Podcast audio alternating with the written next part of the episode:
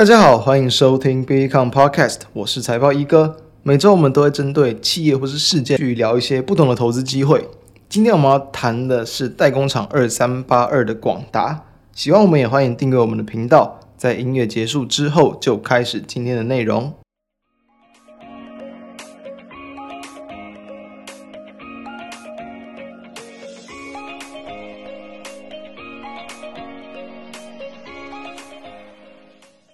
相信大部分人对广达应该没有那么陌生哦。为什么今天会来谈这种就是老牌的代工厂？大家都知道嘛，代工厂大家可能过去的印象就是毛三到四嘛，这个呃就是这种接最下游的订单，然后呢，在这个毛利率其实很难拉得很高，所以就只能靠比如说以量取胜的一个情况，所以导致哦可能在常年的股价其实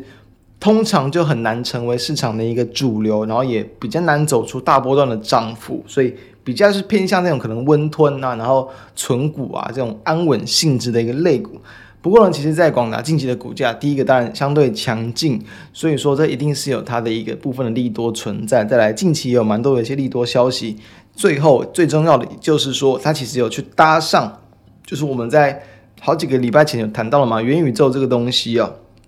最近的一个台股啦，不管是从元宇宙的呃穿戴的一些装置设备。然后从一些比如说感测啊，然后是晶片处理啊，然后甚至是一些 IC 相关的一些元件等等，连也有相关到，但可能跟它这个呃实际的一个这个产品并没有这么完全关联性的一些厂商，其实也都沾上边，就等于说几乎啊，好像一堆电子厂都可以当做是元宇宙概念股。那广达其实也有这样的一个情况出现。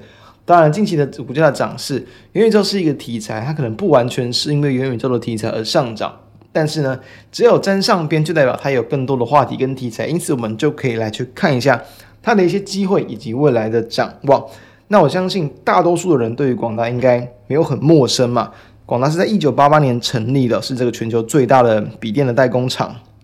在出货的一个市占率。大约也是占有全球的这个两成上下，那所以大家平常熟悉的像苹果嘛，这个 HP 嘛，华硕、宏基等等这些品牌厂都是它的主要客户。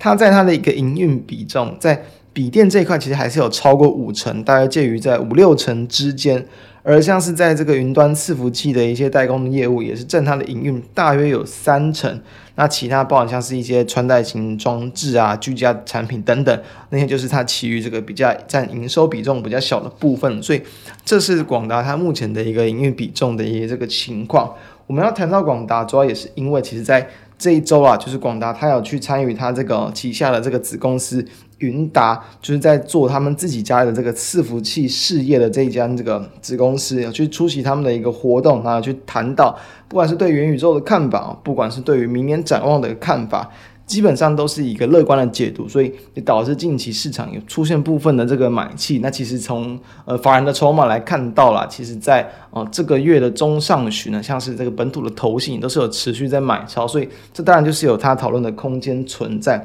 那我们其实我们就是要谈到，他目前有去呃，就是比如说他的董事长嘛，林百里，诶，大家先知道，其实大家会想去投资，比如说逢赌必输的一个就是执行长或者是董事长嘛。那当然这边讲的逢赌必输，不是说什么转投资企业啊，不是说什么赌这个企业要投入新新产业等等啊。哦，他是他是那个自己有去提过，他就是之前去赌场嘛，拉斯维加斯嘛，然后呢，其实几乎就是逢赌必输，后来就没有再赌了。但是哦，但是哦。赌场上，呃，不成功没有关系，但是在过去的事业选择上，诶，其实把时间拉长来看，好像都还算是成功的哦。其实林百里他们这个广达过去再去投入一些新的这个事业跟产业，其实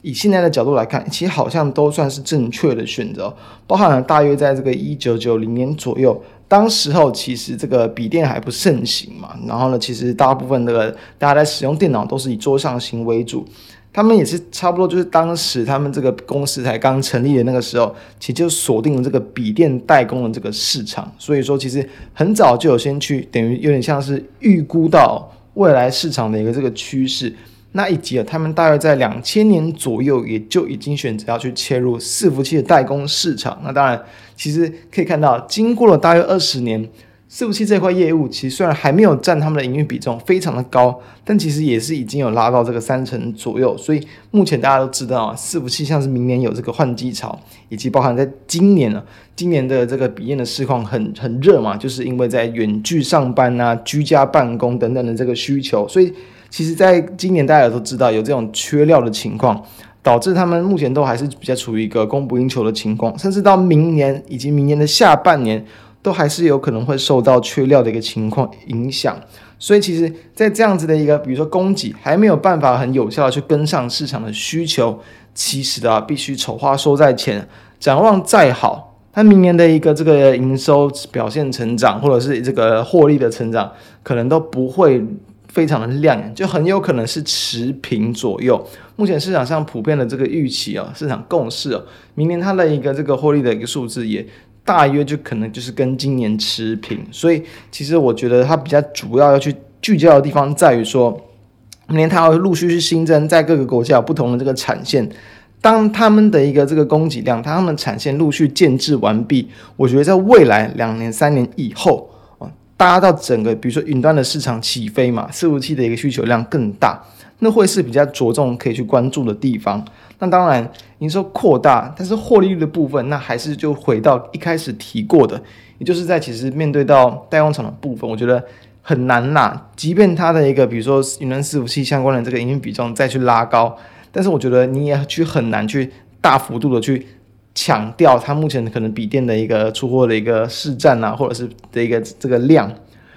所以在它的一个获利率的表现，我觉得是暂时不需要去太过的一个期待，就是。在短短期几年之内，可能都没有办法，就是比如说，甚至你要去看到明显的一个跳增，超过这个八趴、九趴、十趴等等，我觉得这是比较难的。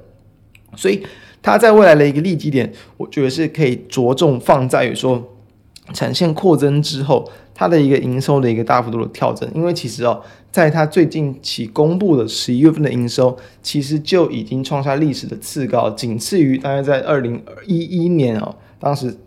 三月份的一个表现，等于说确实目前市场这个供不应求的情况是有反映在营收上面。那他们也是有在近期就是这个哦，就是刚刚谈到嘛，子公司云达科技的五 G Open Lab 的这个开幕典礼，也就是有谈到说，其实未来刚刚谈到元宇宙的概念，其实需要的很多，包含像是 AI 嘛，像是这个云端连接啊、高速运算等等。都需要用五 G 通讯来联络，所以其实等于说他们已经早就有去切入到刚刚谈到像是伺服器啊、资料中心，甚至是五 G 通讯这一块，都算是有提前去卡位到这样的一个市场。那他们有提出几个概念，我觉得蛮有趣。第一个，当然智慧工厂，他有提到像是比比比如说像智慧医疗、智慧工厂等等，很早期很多科技业就已经开始在着手，这其实就已经有点类似元宇宙相关的概念，也是有点类似虚实整合的一个情况。再来一个地方就是艺术，当然大家都知道，目前的一个艺术产业不仅仅是包含像是唱片嘛，歌手啊，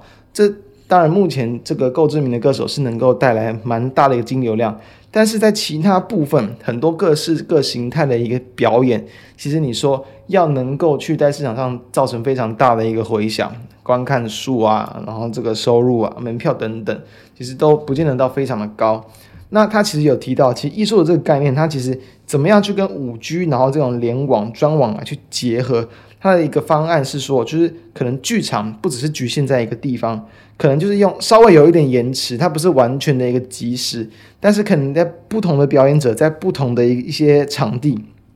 可以跨空间哦，可能用不同的摄影角度啊、投影技术啊、摄影机啊，甚至是一些这个可能大家的一些穿戴装置等等。然后呢，就可以去把画面传送到大家的，比如说最简单是手机上嘛。等于说，你可以在看你当下你面前的那个舞台表演的时候，诶，你也可以同时去，可能去，比如说把手机就是拿到你面前去看，同时你可以去看到这样的一个舞台搭配到其他场景它的变化。不知道大家有没有看过，就是武力全开啊，就好像第四集还第五集吧。那当然，武力全开就是街舞嘛，看的人可能没有那么多，但他们其实就是说，他们的一些舞蹈表演其实都已经有类似的概念。他当然没有用这种高科技去投影怎么样，等于说他们就是会切换几个不同的场地，包含在一个室内空间，可能这一个艺术展览里面，他们的一个舞蹈就是在不同的一个场景里面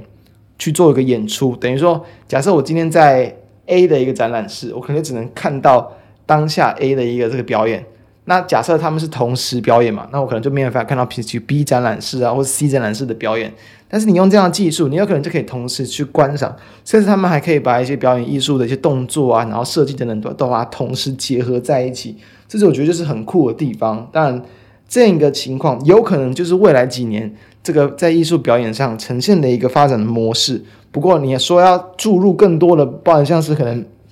去这样嘛，就谈到钱嘛、营收嘛、表演等等，我觉得这还有待蛮长时间跟空间需要去成长。所以，当然我觉得这样的想法是很好，但是我觉得也确实是说，他们确实也思考的是非常前瞻。就像我们刚刚谈到，其实在过去创业啊，可能很多的一些事业都是在。非常早期的起步阶段，他们就去切入，就是他们不是用赶流行的方式，他们比较类似这种可能提前卡位啊，然后就是慢慢慢慢的去研发，然后去让市场的一个这个呃流行趋势，反而是跟上他们这样的一个感觉。那至于说后续的一个这个展望，其实因为当然今年我们要知道，在营运的表现上，今年广达它其实就是我们刚刚谈到，就是有包含像是在一些远距工作的一些情况，所以其实今年的一个获利算是蛮。蛮明显的优于市场的预期，尤其像第三季的一个这个获利啦，哦，它的一个 EPS 二点四三元，其实就算是超出市场的预期，应该是有超过十趴二十趴左右。第四季其实也都还是会维持一个比较不错的一个水平，所以目前其实市场再去抓一个预估，可能全年也是有机会去赚到大概八块五，甚至在更多的一个这个水准。那我们要知道，其实。广达就目前它的一个股市场的一个，包括像股股价的一个评价，可能跟市场共识啊，各个就是同相关同业的本益比来说，它其实算是这个少数在这个十倍以下的，蛮多像是英业达嘛、和硕，然后甚至是有在纯做伺服器的微影，当然纬颖的伺服器呃，纬颖的本益比可能就比较高。那包括比如说像人保啊、红海等等，大部分都还是有在十出头，但是广达是相对的比较低。那我们要知道，其实。你确实是有搭上到目前市场成长的产业趋势，我觉得啦，其实这个市场是应该要去给予它更高的一个本益比，所以搭配到这样子的一个本益比的评估，假设我们大概可以抓到十二倍，然后乘以八点五块，其实股价要突破一百块，我觉得并不算是一个难事。当然，目前的股价其距离一百块其实也没有说到非常远的一个价格，但是我觉得如果它真的有机会来到一百以上，刚好其实从这一年来的一个股价技术面，它等于就是算是突破了今年第一季的一个前高，大概就是九十七的价格，所以我觉得创新高也绝对对股价会是一件好事。另外再来提一点哦，最近股价稍微有点转强，其实这种老牌的代工厂，其实股价有发动一小波段，有时候它其实就已经很不错，就是说它不管的股性本来就没那没那么的活泼。那我这边提一点比较有趣的地方，其实我自己自己自己有观察到，就是从操盘的一个角度，其实。像是其实十二月二十七号，大家有空的话，可能可以把线图稍微抓出来，没抓出来也没关系，我就用跟大家讲的，大家听的其实大家就可以理解那个概念。它大概从十一月中旬以来，几乎股价就是缓步缓步的整理，就是大家知道嘛，这种股票它不会有太大的波动，缓步缓步的整理，沿着五日均线慢慢往上。然后它十二月二十七号其实没有放出很大的量，量还是比月均量还低，但是当天的一个收盘价就明显有往上拉高，同时突破了大概在最近这个两三周的一个高点，所以。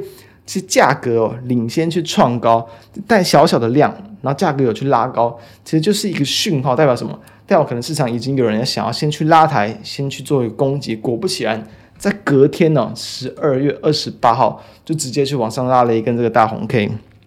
哦，虽然说以幅度来讲，可能不像很多个股可能涨可以涨到五趴，然后七趴，甚至涨停板这样的幅度，但是呢，一根这样子是超过三趴的幅度，对于它，我觉得股价短线上，如果能够这样用这样简单的一个技术分析来去抓到，我觉得也是蛮不错的一个方式。所以从它的一个展望的部分呢、然后未来长期值得关注的一个焦点，所以我觉得，当然明年刚刚一开始提到啊，明年可能这个获利它的一个表现大约会持平，